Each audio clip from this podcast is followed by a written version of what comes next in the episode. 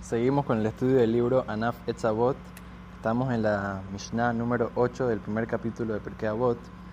La Mishnah estaba diciendo de la forma que nosotros tenemos que comportarnos en la corte. Cuando se va al Bedín, entonces tiene que ser de una manera que se les trata a los dos litigantes de una manera igual. Entonces, al final, cuando eso ya lo explicamos. Al final, cuando ya termina el juicio, dijimos que tiene que verse a las dos personas que estaban litigando, estaban peleando aquí. Entonces, al final, ya cuando ya los dos aceptaron el veredicto, entonces tienes que verlos a los dos como tzadikim. ¿Ok? Son gente zakaim, son gente justa y, y están correctos y todo. Entonces, ¿cómo puede ser que dice algo así? Uno de los dos tenía la culpa, entonces, ¿cómo puedes decir que está bien? Dice, no, porque la persona cuando tiene un problema con otra persona, tiene un problema con su socio, o otra persona piensa que le robaron, piensa que así, así, entonces la persona nunca puede ver de dónde está su error. Es muy difícil reconocer el, el, error que uno mismo hizo. La persona siempre ve de que la otra persona tiene la culpa. Esa es la psicología de la persona. Esa es la forma que el ser humano se comporta. Entonces, por lo tanto, eh, la persona puede llegar a veces a cometer un error y decir, eh, pensar de que él tenía la razón y va al, va al juicio y no sé qué, pero en verdad no es que él tenía una maldad de que le quería quitar plata a otra persona, simplemente en verdad él pensaba que él tenía la razón. Entonces muchas veces por eso puede pasar de que, de que después del juicio la persona se da cuenta de que en verdad, ok, en verdad yo no tenía la razón y me explican bien por qué no tenía la razón y dice, ok, acepto entonces cuando la persona ya acepta, entonces te das cuenta que en verdad la persona era una persona justa y correcta que quería hacer la verdad, simplemente que estaba enseguecido por su propio interés y por su propia...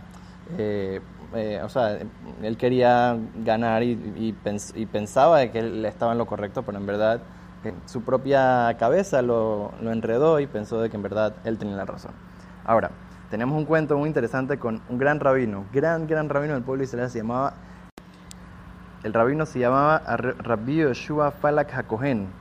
Él escribió un gran libro que se llamaba el libro Sma sobre el Hoshen Mishpat, un libro muy muy importante de, de, de, leyes de justicia. Entonces, una vez a él le tocó que él tenía, él mismo tenía un, un problema con una persona, no sé si le debía plata o qué, eh, entonces fueron al juicio y él, que era un gran rabino, no solamente dijo su, o sea, fueron a un, a un tribunal que no lo conocían a ni, a ni, uno de los dos.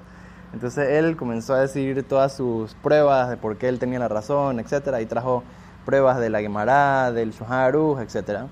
Y el otro, bueno, le dijo, no, pero es así, asado, ¿verdad? Ok. Entonces ya cuando dijeron el veredicto, el veredicto fue en contra del el gran rabino El Sma. Entonces el rabino al final quedó, dije, wow, cuál habrá sido el, error que hice. Entonces le fue a preguntar al juez, a ver, ¿qué fue lo, qué fue lo que vistes? O, sea, tipo, ¿qué, ¿qué es lo que estaba mal conmigo? O sea, dime dónde viste el, el, eh, el veredicto que sea de esa manera. Entonces el rabino le dijo, mira, muy fácil, abrió un libro, que era el libro que el mismo Sma había eh, escrito, ¿ok? Y el mismo libro que él había escrito decía en contra de lo que él estaba diciendo. Entonces él dijo, wow, increíble, cómo, qué increíbles son las palabras de los sabios, cuánta sabiduría tienen, de que aunque sea que yo soy un rabino que escribió un libro muy importante de, de, la ley, pero cuando ya me tocaba a mí, eh, una cosa que, que me afectaba a mí, entonces al final ni siquiera me recordé lo que yo mismo había escrito en mi propio libro, que era en contra mío. Entonces vemos cuánta sabiduría tienen las palabras de los sabios. Nadie está por encima de, de la de, de, del error humano que puede pasarnos a todos. Entonces, por lo tanto, uno tiene que siempre juzgar a la otra gente también para bien, de que tal vez si tuvo un... Eh, ya, de, cuando aceptó el, la verdad y el juicio, entonces tienes que decir, bueno, debe ser de que él eh, pensó de que tenía la razón y en verdad no es una persona malvada y juzgarlo siempre para bien, de que esa persona en verdad lo único que quiere es la justicia, la verdad, el shalom y la paz en el pueblo de Israel.